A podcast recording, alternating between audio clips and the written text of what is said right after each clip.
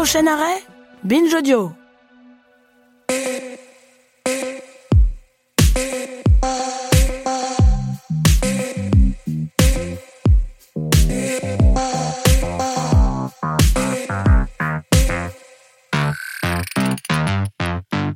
Bonjour à toutes, bonjour à tous, amoureux du cinéma et ou entichés de la science et tous ceux qui nous écoutent en mettant bien leur ceinture de sécurité, car oui, ce n'est pas optionnel. Dans tous les cas, bienvenue dans ce nouvel épisode de 7ème Science où le 7ème art la ramène sa science, un podcast produit par Binge Audio et Sorbonne Université. Le principe est assez simple, on prend un film, on se pose des questions plus ou moins farfelues et on fait répondre un ou une expert experte. Ce mois-ci, le film choisi est Patient de Grand Corps Malade et de Mehdi Idir et la question que je me pose, que tout le monde se pose, c'est comment mieux sensibiliser au handicap. Ainsi, nous verrons comment fonctionne la rééducation des personnes ayant subi des traumatismes crâniens ou médulaires, la manière dont la recherche progresse dans ce domaine, mais aussi la prévention et l'inclusion du handicap dans nos sociétés. Pour cela, nous avons à notre côté une experte, Pascal Prada-Dil, professeur émérite des universités en médecine physique et de réadaptation à la faculté de médecine Sorbonne Université, praticien hospitalier et ancienne chef du service de médecine physique et de réadaptation de l'hôpital de la Pitié-Salpêtrière. Bonjour Pascal. Bonjour. Bonjour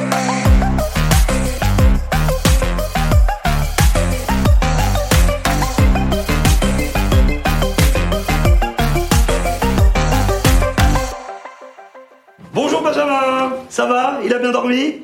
J'ouvre un premier volet et le soleil est là car je l'ai demandé. Moi c'est Jean-Marie et je suis un des aides-soignants qui s'occupera de toi le matin. Il est d'accord? Oui. Avant de rentrer dans le vif du sujet, petit rappel des faits dans Patient, sorti en 2017 et réalisé par le célèbre slammer Grand Corps Malade et le cinéaste Mehdi Idir. Le film est une adaptation du roman autobiographique du même nom, racontant l'année de rééducation de Fabien Marceau, dit Grand Corps Malade, dans un centre après un accident. Dans Patient, Fabien devient Ben, qui ne peut plus se laver, s'habiller, marcher ou jouer au basket depuis qu'il est devenu tétraplégique partiel.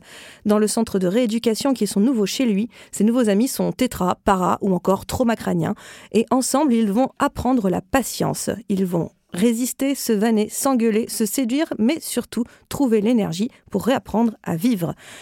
Vous avez vu le film, Pascal? Oui, absolument. Et alors, qu'est-ce que vous en pensez déjà en tant que spectatrice avant que d'en parler en tant que spécialiste? Alors, j'aime beaucoup le cinéma et je trouve que le cinéma euh, apporte beaucoup à la compréhension euh, de la médecine et surtout des personnes euh, qui sont confrontées à la médecine. Euh, c'est vraiment une, une histoire vue de l'intérieur et qui me semble extrêmement pertinente, à la fois euh, par le personnage euh, de Fabien Ben qui euh, décrit parfaitement, euh, et bien sûr parce qu'il le décrit de l'intérieur, le parcours euh, depuis l'espoir jusqu'à aussi la déception, et puis de nouveau l'espoir. Euh, il raconte bien la vie d'un centre de rééducation, la présence aussi bah, des autres patients, mais aussi des, du membre du personnel soignant. On voit beaucoup les kinésithérapeutes, les aides-soignants, hein, l'aide-soignant euh, qui lui dit toujours, qui lui parle, euh, Qui parle toujours à, la, troisième, personne. en fait, je crois qu'il va être Picard, parce que vraiment, les Picards, c'est ce qu'ils font. hein. Je le sais, je le suis. Donc, il parle toujours à la troisième personne. Ouais, mais il y a aussi cette tendance à parfois prendre un peu de distance pour se protéger, qui fait qu'on va tenir un peu à distance euh, les personnes. Euh, Il y a la la confrontation quelque part par moment entre les blessés, les traumatisés de la moelle épinière en fauteuil, et puis on voit le personnage du traumatisé crânien, celui qui aime Bob Marley euh, et qui lui dit toujours j'aime Bob Marley, ou la jeune femme très BCBG et qui va euh, dire des mots d'injure de façon extrêmement ré répétée et qui correspond plus à nos traumatisés crâniens cérébraux. Voilà, donc très beau film que je ne peux que conseiller et c'est important. Euh, on va en parler sur des domaines méconnus du grand public que le cinéma puisse faire ce lien. Avant de rentrer plus sur euh, justement la, la rééducation et, et ce, ce système-là, est-ce que vous pouvez m'aider à définir le mot handicap? Quelles sont les limites de ce mot? Parce que j'ai l'impression qu'on l'emploie à tort et à travers. Surtout à travers. Alors le handicap, je crois que ça vient de, des notions des courses, hein, d'avoir euh, limita- de mettre des limites euh, pour égaliser théoriquement le parcours. Euh, en pratique, actuellement, euh, la vision est beaucoup plus euh, fondée sur des théories sociales, et en particulier qui viennent des pays nord-américains, beaucoup du Québec. Et en France, on se réfère à une classification internationale du fonctionnement de la santé et du handicap qui a été développée par l'OMS et imposée par la loi, la loi sur le handicap de 2005. Et le handicap, c'est finalement la résultante sociale de différentes difficultés. Euh, dans ce modèle, euh, dans cette illustration de la classification du, handicap, on va dire qu'il y a des problèmes de santé, que ces problèmes de santé peuvent entraîner des déficits neurologiques, moteurs, euh, que ces déficits neurologiques, certes, peuvent entraîner des limitations d'activité. Un déficit moteur va donner des troubles de la marche, des troubles du déplacement mais que les conséquences dans la vie sociale, la participation sociale, ne, ne dépendent pas uniquement, et même parfois pas du tout, de ces processus de maladie. D'autres facteurs sont au moins aussi importants. Euh, ce sont les facteurs personnels. Qui est la personne? Et puis les facteurs dits environnementaux, les facteurs sociétaux, à la fois l'environnement physique, on y pense forcément à Paris, hein, quand on a des, escaliers partout et des trottoirs inaccessibles. Et puis, bah, c'est aussi les attitudes, ce que l'on pense du handicap, euh, les visions euh, diverses de la société. Donc le handicap, c'est pas un produit de la médecine ou de l'échec de la médecine, c'est d'abord un enjeu social et c'est déjà une résultante sociale. On peut être en situation de handicap sans avoir de maladie. Si je veux être un peu provocatrice, soit on considère que le fait d'être une femme est une maladie, et dans ce cas-là, ben oui, euh, les femmes sont en situation de handicap. mais les femmes, être une femme, c'est une maladie, je vous confirme. C'est une maladie. Mais voilà, on sait bien que dans notre, euh, dans notre monde actuel, euh, si je me réfère par exemple à ma profession, finalement, les chefs de service sont mm, un tiers peut-être de femmes, alors que les étudiantes en médecine, c'est plus de 50% des étudiants. Oui, d'ailleurs, je vous encourage à écouter un de nos anciens podcasts qu'on avait fait sur les femmes et la science, où on parlait justement qu'il n'y avait que 30% de femmes scientifiques dans le monde, toutes disciplines confondues. Donc euh, voilà, les chiffres se, retrouvent ici encore une fois. Euh, on va y revenir plus tard justement sur la, manière dont on, on, travaille cette réadaptation euh, sociale, comment la société peut évoluer évidemment vis-à-vis du handicap. Mais avant, parlons de la rééducation, c'est-à-dire quand est-ce qu'elle est apparue à peu près cette rééducation à l'hôpital? Quand est-ce qu'on a, on s'est dit tiens, une fois qu'on a j'en sais rien, une personne ne pouvait plus avoir ses jambes qui fonctionnent ou avait un traumatisme crânien, fallait peut-être l'aider à se remettre en jambes. Donc comment on a, comment on a, à quel moment on s'est dit ça? Alors probablement il y a d'abord la notion d'invalide et d'invalide de guerre, hein, et euh, euh, le monde de la rééducation a malheureusement beaucoup progressé. Euh, au décours des guerres. Au point de vue médical, probablement, en, tout cas en, France et dans le monde de la neurologie, c'est certainement les premiers neurologues, euh, Charcot à la Salpêtrière, qui va euh, commencer à initier une certaine gymnastique pour les personnes qui ont des déficits moteurs. Euh, donc on est là à la fin du 19e, 20e siècle. les choses ont un peu évolué avec la, Première Guerre mondiale et surtout avec la Deuxième Guerre mondiale, avec une progression qui va toujours dans le même sens, c'est-à-dire on va s'intéresser à la motricité, à l'appareillage, puis plus largement aux autres types de déficits. Euh, au point de vue sociétal, et des centres de rééducation, probablement, ça a été la succession à un moment, dans les années 1950, de la fin de la tuberculose et de l'explosion de la polio, qui fait qu'un certain nombre de sanatoriums, ou un grand nombre de sanatoriums, ont été, sont devenus des centres de rééducation fonctionnelle. C'est pour ça qu'ils sont au bord de la mer ou qu'ils sont à la montagne. Voilà, donc euh, cette notion de, besoin de rééducation, dans le fond, euh, quand on est face à un traumatisme ou à une pathologie, les séquelles ne sont pas forcément euh, stables euh, et apparu dans les années 50 avec la création à la fois des professions de kinésithérapeutes hein, issus de, des métiers d'infirmiers. Les premiers kinésithérapeutes étaient infirmiers, d'orthophonistes et puis de médecins de médecine, de médecins. Alors pas de médecins de médecine physique et de réadaptation, on était en spécialité de rééducation et de réadaptation fonctionnelle. Euh, puis on s'est appelé médecine physique et réadaptation pour être conforme à l'appellation européenne et mondiale. Genre pour pisser, ils viennent avec toi aux toilettes ah, Tu te rends pas bien compte. Aller aux toilettes, c'est une espèce de rêve pour moi. T'as quoi? Tétraplégique incomplet. Ah ouais, cool. Un peu plus haut, s'il te plaît, juste. Quoi? C'est Christiane, c'est mon aide-soignante, elle me tient un téléphone. Ah ouais, quand même, je fais le poste à ce point-là. Et voilà la bête. Ah, hein, mais t'es sexe comme ça. Franchement, François, on est obligé là. Allez. Pourquoi tu me maltraites? Je suis pas un bon patient, c'est ça? Si, si. On voit bien dans le film que avant d'arriver euh, dans de la partie rééducation, dans ce centre de rééducation, euh, il y a une partie hospitalière évidemment, enfin une partie euh, d'opération immédiate, et il y a un temps avant d'arriver dans les centres de rééducation. En fait, au bout de combien de temps à peu près on- ça intervient cette rééducation? À quel moment une personne on peut la renvoyer en rééducation? Le temps principal, ça devrait être avant la réanimation parce que ça devrait être un rôle de prévention. On est là aussi pour faire peur et rappeler euh, les besoins de prévention. Parce- qu'on le vit au quotidien avec les personnes qu'on accompagne. Mais voilà, pour le parcours, en effet, on va parler de traumatiser, c'est-à-dire une rupture brutale du cours de la vie. D'une seconde à l'autre, la vie des personnes est bouleversée par un accident qui dure quelques secondes avec des conséquences tout au long de la vie. Et c'est un accident qui va bouleverser la personne, mais aussi tout son entourage. C'est aussi un traumatisme pour la famille. Alors, dès la réanimation, dès la réanimation, il doit y avoir une place de la rééducation, de la médecine physique, euh, pour bien installer les personnes dans la, dans la réanimation, qu'ils soient bien installés dans le lit, qu'on puisse mobiliser pour éviter les rétractions articulaires, et puis très vite pouvoir évaluer ce qui fonctionne, ce qui ne fonctionne pas, et puis utiliser le plus vite possible ce qui fonctionne.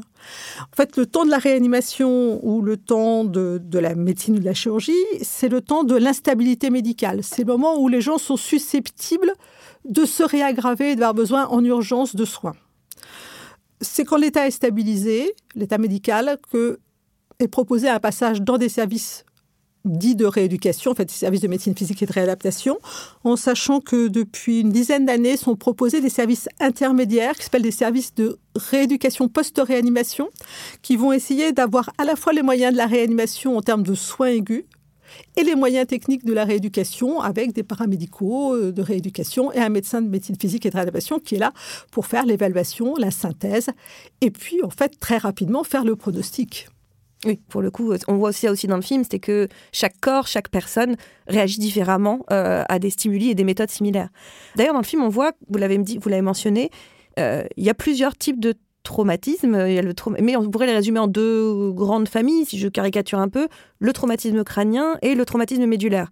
Alors, je pense qu'on va peut-être dans un premier temps euh, mettre un peu à part ce que sont les traumatismes purement orthopédiques, Oui. dire les fractures, Oui, euh, moi, je pensais pas à eux, je ou des choses comme ça. Mais voilà, le point commun, les trauma- traumatismes médulaires et les traumatismes crânio-cérébraux, on va voir que c'est la particularité, bah, c'est de toucher le système nerveux. Et le système nerveux, c'est ce qui finalement dirige l'ensemble euh, des fonctions motrices, intellectuelles, sensorielles, etc. C'est le point commun euh, d'arrivée des informations et de départ des, des commandes. Alors, la moelle épinière, c'est... Donc, c'est le médulaire. Moelle épinière, c'est moelle médulaire. épinière, c'est le médulaire. C'est quelque part le, le- la grande, le grand tuyau euh, électrique, des fils électriques Qui qui, alimente, euh, montent vers le cerveau, qui apportent les informations de sensibilité, c'est tout ce qu'on sent au niveau du corps, et puis qui descend les informations de motricité, c'est-à-dire toutes les commandes sur les membres supérieurs, les membres inférieurs, donc les bras et les jambes. Et puis, euh, ça médie aussi euh, des fonctions qu'on appelle végétatives, drôle de nom, mais c'est tout ce qui est respiration, fonction digestive et fonction urinaire euh, et, et sexuelle. hein. Voilà. Le cerveau, il est au-dessus. Il, il est là-haut, Il. Il reçoit ces informations médiées par la, la moelle épinière, toutes les informations qui vous disent à quel endroit et comment est positionné votre corps. Euh, il reçoit les informations de la vision, de l'audition. Il va envoyer des informations motrices, mais il va aussi envoyer tout le contrôle de euh, l'action, tout ce qu'on décide de faire, comment on régule son action, comment on décide de faire ou de ne pas faire. Et on va voir que souvent ne pas faire est quelque chose d'extrêmement important euh, pour réguler son comportement. C'est un peu ce qu'on nous a appris euh, quand on était petit, hein, euh, tout ce qu'il ne faut pas faire. Apprendre à se contrôler aussi. Absolument, on est obligé de se contrôler. Qu'est-ce qu'elles ont en commun? Parce que enfin, c'est quand même deux choses très différentes. Quelqu'un qui est, en, qui est en situation de handicap moteur ou quelqu'un qui est en situation de handicap, euh, comment on dit? D'origine cognitive. D'origine cognitive, d'accord. Euh, bon, c'est pas du tout la même mais qu'est-ce qu'elles pourraient déjà avoir en commun avant de les séparer euh, quand on les prend en charge? Alors, je pense que la première chose, c'est cette rupture euh, brutale du parcours de vie. Tous sont arrivés à un moment où il y a une rupture extrêmement brutale, où leur- les projets de vie, euh, la projection dans le futur va être interrompue très brutalement et va devoir être adaptée ou réadaptée. Je pense que c'est vraiment le point commun. Il y a deux autres points communs. C'est sûr qu'une partie de la rééducation motrice euh, chez les patients cérébro-lésés, donc à lésion cérébrale, ou les patients à lésion médulaire, un des points communs, en tout cas pour ce qui concerne les déficits incomplets de la moelle épinière. Ce qui est plus spécifique, c'est la rééducation cognitive chez les traumas. Autre point commun, certainement, ben, c'est euh, dans cette rupture du parcours de la vie, l'état psychologique avant, l'état psychologique après, euh, et la possibilité de reconstruction. Comment on travaille euh, cette rééducation sur le corps? Alors, chez les tétraplégiques, et ce qui est bien montré dans le film, c'est on va certainement distinguer deux type de lésion, de lésion médulaire. Euh, c'est ce qu'on appelle les tétraplégiques ou paraplégiques. Tétraplégiques, donc ça touche ça des membres supérieurs et des membres inférieurs. Et paraplégique, c'est uniquement, si je peux dire, euh, les membres inférieurs. Euh, en fait, c'est le caractère complet ou non complet de la lésion. et par l'imagerie, on n'a pas toujours cette notion.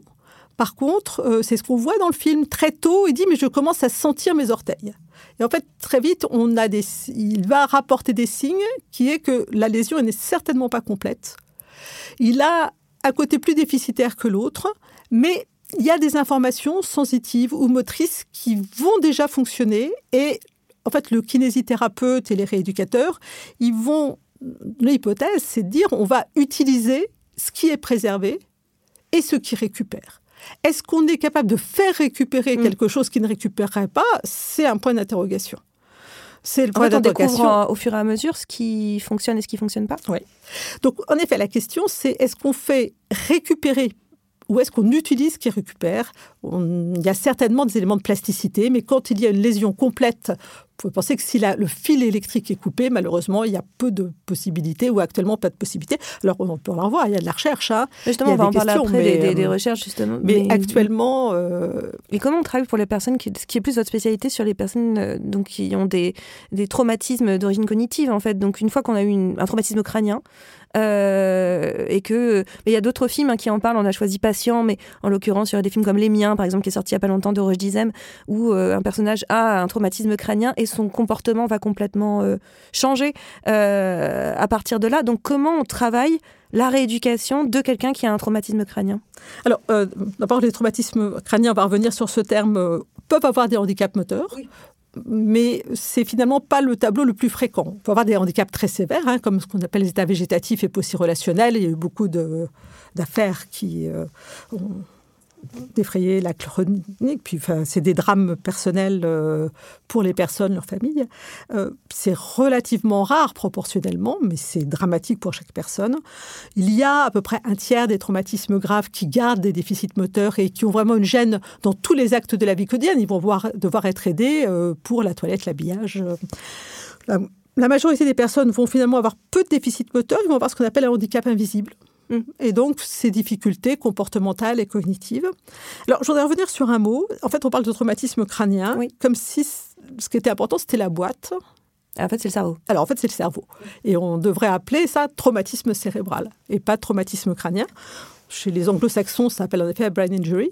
Pourquoi traumatisme crânien? On va revenir certainement à la question précédente. C'est. Bah, moi, j'ai appris à la faculté il y a très longtemps, au siècle dernier, bah, traumatisme crânien, on a appris les signes urgents, euh, ce qui nécessitait une intervention neurochirurgicale en urgence, en particulier certains hématomes entre la boîte crânienne et le cerveau.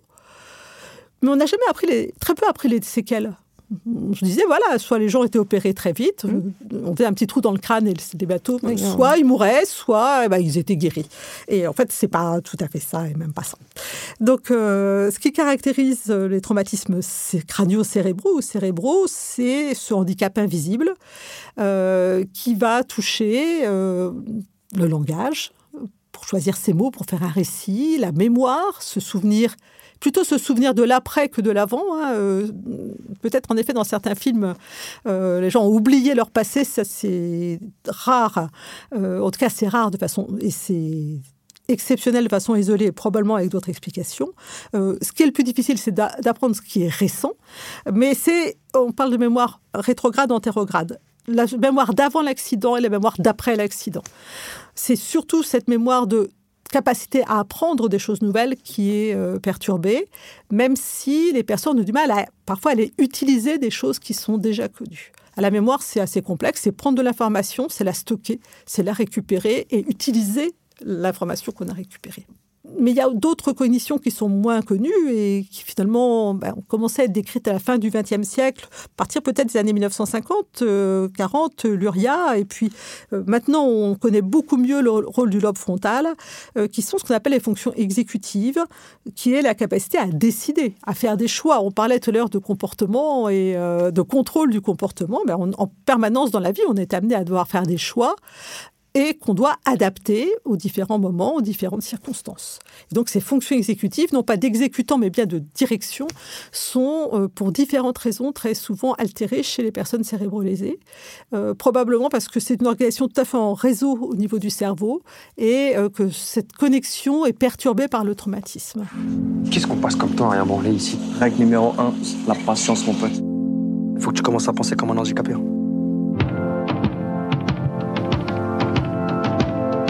Faut changer d'espoir, quoi. Allez, putain On va se revoir dehors. Si t'as envie. Dans le milieu de la rééducation, de la réadaptation, quel métier on trouve? Vous avez parlé de kiné, vous avez parlé d'orthophoniste, on sait de la neurologie. Donc, quels sont les différents corps de métiers qu'on peut retrouver dans un centre de rééducation, par exemple, ou auprès de quelqu'un qu'il faut rééduquer? Dans les, alors, déjà, la médecine physique et l'adaptation, les, les, médecins, donc on a une spécialité autonome, même si elle est totalement méconnue. C'est vrai. Euh, totalement méconnue, des, même du monde médical. Hein.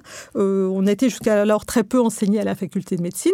On n'est pas une spécialité qui guérit, on n'est pas forcément une spécialité de diagnostic. Hein, nos jeunes qui veulent être Dr House, qui fait des diagnostics fabuleux. Ah oui, bah non. Mais non, en gros, on sait que les gens sont pourquoi ils sont arrivés. Alors ça ne veut pas dire qu'il n'y a pas des diagnostics complémentaires à faire, mais ils sont souvent assez déçus quand ils voient. On est pas plus dans une euh, composante du soin euh, qui est l'objectif de réduire les difficultés euh, sans forcément avoir pu détruire la cause. Alors les professions, bah, il y a le médecin qui a un peu un rôle de chef d'orchestre hein, et on le voit bien dans le film, c'est le médecin qui annonce les mauvaises nouvelles. Oui, voilà. C'est pas, pas, le beau rôle. c'est pas le beau rôle, mais c'est. C'est nécessaire, mais le beau il va avoir un des rôles de synthèse et euh, de dire, ben voilà, maintenant on est arrivé à tel point, euh, on a encore telle possibilité, mais en particulier, on voit bien à la fin, elle lui dit, ben non, vous pourrez plus faire du basket professionnel. Alors que dans le fond, on voit bien que euh, se voyant progresser, il ne pouvait pas voir jusqu'où allait s'arrêter les progrès. Oui, il pouvait espérer oui. Mm. Donc euh, c'est ce rôle un peu de chef d'orchestre, c'est parfois le, rôle oui du, méchant qui dit maintenant on arrête. C'est euh, ça devrait être ce qu'on voit moins dans le film, mais c'est aussi une personne qui est susceptible de suivre les patients à long terme. Ça c'est votre rôle en fait, Dominique Blanc, c'est un peu votre, votre personnage? oui oui, moi je fais la méchante. Oui. Vous êtes la méchante? vous êtes le bad cop, c'est ça. Ok, c'est vous. Euh, mais on est une méchante qui doit écouter, qui va écouter beaucoup ce que dit le kinésithérapeute. On va revenir aux professions. Alors il y a déjà les professions du soin, infirmière, les aides-soignants étant là pour faire à la place, mais pour faire faire aussi. Et mm. Et c'est pas facile, hein, puisque à un moment on va faire à la place des gens quand ils arrivent, mais progressivement on va leur demander de faire. Et c'est bien plus long pour certains patients de leur faire faire leur toilette que de faire la toilette. Oui. Donc il faut, être patient. Donc c'est être patient et puis il faut avoir bien compris quelles sont les possibilités, quelles sont les limites. Euh, et c'est des gens qui sont extrêmement proches du corps et donc très proche de, toutes les questions personnelles. Euh, c'est très intime. Très intime, avec une intimité aussi au niveau sexuel. Vous savez qu'on parle peu de sexualité dans les, dans les mondes hospitaliers, mais c'est une question auxquelles sont forcément très proches les soignants, les aides-soignants. Euh, les spécialités de la rééducation, bah, c'est bien sûr les kinésithérapeutes, les ergothérapeutes, les orthophonistes, les psychomotriciens, peu d'orthoptistes hein, qui s'occupent plus des mouvements oculaires. Euh, chacun ayant une spécialité, hein, peut-être les kinés plus sur de la motricité, euh, les orthophonistes et les neuropsychologues plus le langage, l'attention, la déglutition, la mémoire, etc. Euh, les ergothérapeutes plus sur la vie quotidienne.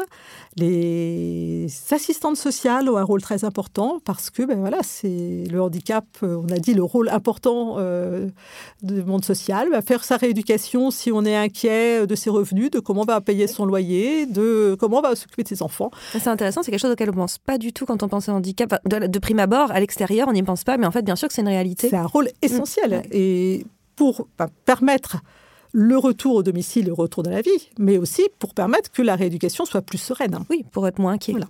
Et puis, il y a des éducateurs, et puis il y a aussi des gens qui vont être des chargés d'insertion professionnelle. Enfin, c'est- c'est un monde euh, assez large, et la médecine physique, c'est aimer travailler en équipe. À quel moment on décide que là, cette personne-là, c'est son état définitif? C'est-à-dire que là, il y aura la marge de progression, elle est quasiment inexistante. Comment on arrive à décider que ça, c'est, enfin, ce moment-là, c'est fini Alors, je pense que c'est difficile de parler d'état définitif, Mm. puisque euh, il y a à la fois une possibilité d'amélioration et un risque d'aggravation, Oui. toujours. Et c'est pour ça qu'on nous on insiste beaucoup pour dire que la médecine physique et de réadaptation et tous ces accompagnements ne doivent pas être limités au temps du service de rééducation, mais doivent être prolongés sur un suivi médical, paramédical tout au long de la vie. Euh, je pense qu'il y a différents temps. Il y a un temps où on va considérer euh, qu'il y a une certaine stabilité ou un certain acquis de progrès qui va permettre la sortie de l'hôpital. Euh, Est-ce qu'on est hospitalisé pour la rééducation? Je ne crois pas. Je crois qu'on est hospitalisé pour permettre d'acquérir une autonomie au domicile qui permettra déjà d'avoir un premier niveau euh, dans la, la reprise d'un cours de la vie. Oui. Alors- niveau d'autonomie, enfin, un tout Voilà. petit peu. Le- Ce que permet l'hospitalisation, c'est bien sûr la quantité de rééducation, le, le côté pluriprofessionnel des gens qui échangent, mais ça permet aussi bah, d'apporter euh, l'aide au quotidien, l'aide à la toilette, l'aide à l'habillage, la sécurité. Donc la sortie de l'hôpital, comme on voit dans le film, c'est le moment où on a suffisamment de progrès pour que les gens puissent avoir une autonomie à la maison puissent aller euh, faire pipi tout seul. Enfin, je veux dire, Oui, par exemple. voilà, et ne soit pas totalement dépendant de l'entourage. Et souvent, ce retour à domicile, il est préparé par ce qu'on appelle des permissions thérapeutiques, c'est-à-dire que le week-end, les gens rentrent chez eux, dans leur univers, pour voir quel... Oui, qu'est-ce qui bloque et qu'est-ce qu'il faut Voilà. améliorer Et puis de se rendre compte de ce qui se passe, et que le retour à la maison, ça ne sera pas un retour à la maison. Bah, je reviens comme j'étais comme avant. avant. Ça va nécessiter des adaptations, des adaptations de la famille, des adaptations du logement, et d'abord des adaptations de la personne. Donc voilà, ça- la première étape, c'est à quel moment je vais dire maintenant on est au retour à domicile. Et c'est ce qui est bien montré dans le film. Quand on lui dit qu'il rentre à la maison, il est voilà, il garde un déficit important, mais il est plus autonome, beaucoup plus autonome dans, Mais il dans peut sa vie se, se quotidienne. sortir ou pas Voilà. lui-même du, du, du On voit bien, siège. on voit bien Ouais. qu'il a continué à progresser, puisqu'à la fin du film, il, marche. marche. avec des béquilles, avec des, avec des, des béquilles, mais enfin quand même il marche quoi. Euh, donc la sortie de l'hôpital, c'est pas la fin des progrès, mais c'est vécu par les c'est quand même beaucoup vécu par les personnes comme étant l'annonce de euh, bah, euh, je progresserai plus et en fait je ne guérirai pas. Donc c'est un moment extrêmement difficile. Euh, on pourrait penser que c'est une grande libération euh, où l'hôpital est aussi un milieu protecteur. Oui, mais là, c'est une manière de se dire, Voilà. de là Et- maintenant, c'est comme et ça. C'est-à-dire maintenant, il va falloir que les choses vont pas être aussi simples et c'est pas comme une rééducation d'un genou. L'hospitalisation, c'est rentrer à son domicile. L'hospitalisation de jour, c'est ressortir de son domicile. Et puis après, c'est ressortir de domicile et re-rentrer dans une vie plus sociale. Et sont proposés un certain nombre de programmes de rééducation, de réadaptation, plus de réadaptation. Euh, rééducation, c'est l'idée qu'on va améliorer. Réadaptation, c'est l'idée qu'on va s'adapter. Oui, euh, s'ajuster, monde. s'adapter à l'environnement. Soit on fait des accompagnements aussi en hôpital de jour avec des programmes de réadaptation. Il y a des propositions médico-sociales, euh, ce qu'on appelle les services médicalisés euh, pour adultes handicapés, les SAMSA, qui vont intervenir à domicile, mais aussi aider les gens à se réorganiser pour sortir. Des centres d'accueil de jour ou des groupes d'entraîne mutuelle sur le modèle de ce qui existe en psychiatrie. Les gens vont aussi avoir des activités plus associatives. C'est important de ressortir de chez soi, d'avoir des horaires. On a Oui. des enfants, les enfants, ils ont l'habitude que les parents partent au travail. Un parent qui ne va pas sortir de chez lui n'aura pas les mêmes choses à raconter. Donc, redonner ces horaires qui ressemblent proches de la vie. Et puis, pour heureusement un certain nombre de personnes, mais ça va être euh, peut-être se donner l'objectif d'une reprise d'activité professionnelle ou d'une prise d'activité professionnelle. Eh, je vous signale que moi j'ai pas de moteur. Ah bah fallait être tétra. Faut pas faire les choses à moitié. Et vous, les nouveaux handicapés, vous respectez pas les anciens. T'es tout petit toi Salut. Salut, ça va? Ouais, salut. Comment faire pour prévenir la société, prévenir dans le sens de la, de la prévention, de, de, de même de la, certaine façon, de l'éducation en fait de la société vis-à-vis du handicap, vis-à-vis des personnes en situation de handicap. Euh, ce qui est visible est mieux connu. Si on voit plus facilement les difficultés d'accès par les marches, les escaliers dans le métro euh, ou les escaliers pour arriver à certains centres hospitaliers. On sait que, par exemple, la moitié des, des, cabinets de consultation des médecins sont inaccessibles, euh, en particulier en région, parisienne. on voit moins le, défaut d'accessibilité cognitive. vous savez, les magasins qui aiment beaucoup, les supermarchés qui aiment beaucoup changer la place des rayons en permanence. Ben, c'est déjà c'est compliqué pour nous tous, c'est extrêmement compliqué pour les personnes qui ont eu l'habitude de se repérer. Les lettres illisibles de l'administration que vous ne comprenez pas bien mais qu'une personne va encore plus difficilement comprendre. Donc peut-être que on est en permanence nous-mêmes en situation euh, de handicap dans la ville, euh, et donc d'être plus sensibilisé à ces trois marches pour entrer dans l'école maternelle, euh, ces informations totalement incompréhensibles, ces panneaux qui ne veulent rien dire, c'est déjà une sensibilisation au handicap.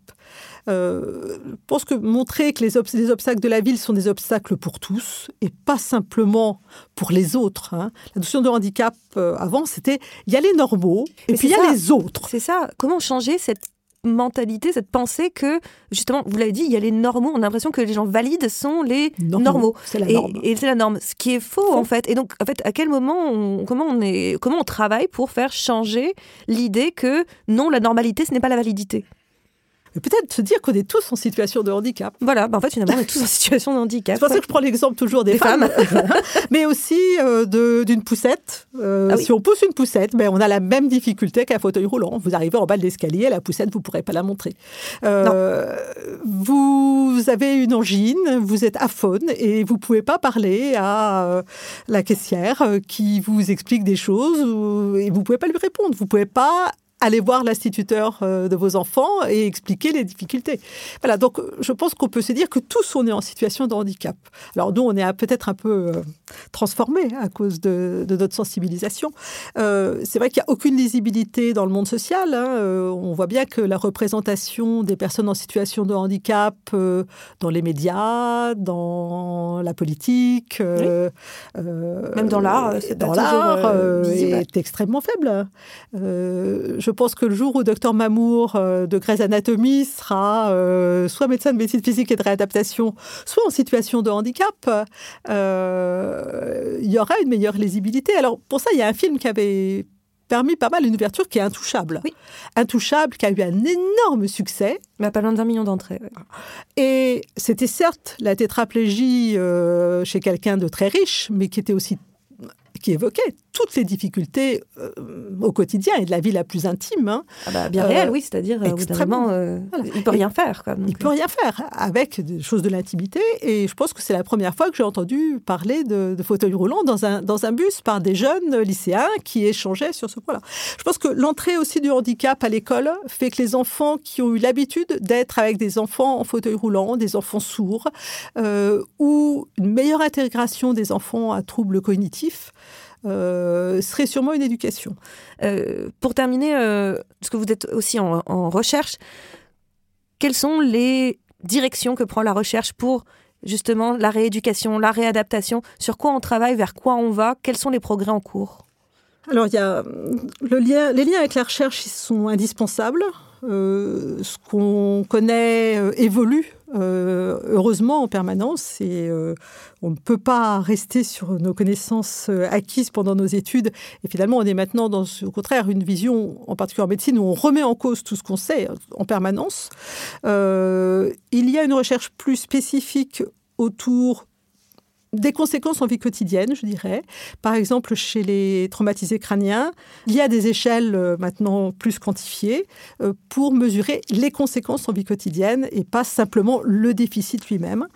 Parce que si on veut montrer l'efficacité d'une rééducation, il ne faut pas simplement montrer qu'elle est efficace sur la mesure de la mémoire, par mmh. exemple. Il faut qu'elle montre que ça améliore la vie des gens. Euh, ça peut être des questionnaires de plus en plus, on va tenir compte, ça serait souhaitable, de ce que disent les patients ou les familles et pas simplement de ce que pensent les médecins. On n'est pas tout à fait arrivé là, mais un petit peu, on progresse. bien. Euh, Euh, et puis, bah, c'est collaborer en neurosciences avec euh, une meilleure compréhension du fonctionnement du cerveau ou de la moelle épinière. On pense qu'en comprenant mieux le fonctionnement, on va mieux aider à la rééducation. Donc euh, toute cette recherche permet aussi de discuter sur des techniques de stimulation, de stimulation cérébrale, de stimulation médulaire, en particulier chez les paraplégiques incomplets. Euh, probablement, c'est pas la solution de tout, mais euh, c'est un axe de recherche indispensable. c'est aussi toute une interface avec des centres de recherche en technologie, parce qu'il y a toute une question qui est d'améliorer les outils de compensation, les fauteuils, euh, avoir un fauteuil, plus léger, plus rapide, plus équilibré, c'est extrêmement important. Euh, c'est le développement des exosquelettes. Alors on est au tout début, hein, tout début, mais je pense qu'on est à un moment où là, on est à une charnière où on commence à avoir des exosquelettes qui vont être plus utilisables, utilisables comme moyen de rééducation. Hein. il fait marcher les gens et c'est peut-être certaines personnes, en les faisant marcher, euh, qu'on va améliorer et favoriser la marche, pour autant que les circuits de la marche soient au moins pour une part préservés. Et puis, euh, donc, euh, cette idée, tout ce, tout ce matériel de compensation euh, est développé, c'est aussi bien en vision, en audition, euh, en cognition, aussi avoir des rappels. Hein. Finalement, le téléphone portable a été un outil euh, extrêmement important. Donc, on a beaucoup de liens avec ce niveau de l'ingénierie, l'intelligence artificielle, bien sûr, aussi dans les suivis de population, hein, de mieux comprendre pourquoi certaines personnes s'améliorent, pourquoi tel groupe de population, probablement, on voit les capacités de récupération global, mais il y a certainement des facteurs personnels qui vont être mieux compris euh, sur ces études-là. On est peut-être... Euh, voilà. Avant de vous laisser, euh, Pascal, moi je vous ai imposé le film Patient. je voulais savoir si vous aviez un film à recommander, pas forcément lié au, à la question du handicap. Vraiment, ce qui vous fait envie, vous, Pascal, la cinéphile Le film qui a le plus influencé ma connaissance professionnelle, ah. ma connaissance des personnes qui est euh, Johnny Got His Gun. Oh. Euh, Johnny s'en va en guerre. Hein. Euh, quand j'étais jeune étudiante en médecine, il y a très longtemps, notre professeur de neurologie nous a enseigné le locked-in syndrome. Vous savez, cette capacité à gens entendent, mais ne peuvent ni réagir de façon motrice, ni parler, parfois juste bouger les yeux. Et j'étais étudiante en neurochirurgie à ce moment-là, et il nous a expliqué ce locked syndrome à partir de Johnny Got His Guns, donc se blesser, où il n'y a plus que le cerveau qui fonctionne, lui-même n'entend pas ce qui se passe autour, et juste à la fin, une personne va trouver un moyen de communication. Donc c'est le film qui m'a sans doute le plus marqué au point de vue professionnel dans mon apprentissage euh, médicale du ressenti des personnes. Je pense que c'est une très, bon, très bonne recommandation. Et c'est vrai qu'en plus, le locked-in syndrome, c'est quelque chose, je pense, qui terrifie tout le monde, absolument. Donc, euh, très, très. Très intéressante recommandation, merci beaucoup euh, Pascal Pradadil euh, d'être venu nous donner des nouvelles du handicap. Septième Science, c'est fini pour aujourd'hui, mais on se retrouve dans un mois pour un nouvel épisode de ce podcast produit par Binge Audio et Sorbonne Université. En attendant, vous êtes parés pour briller dans les dîners.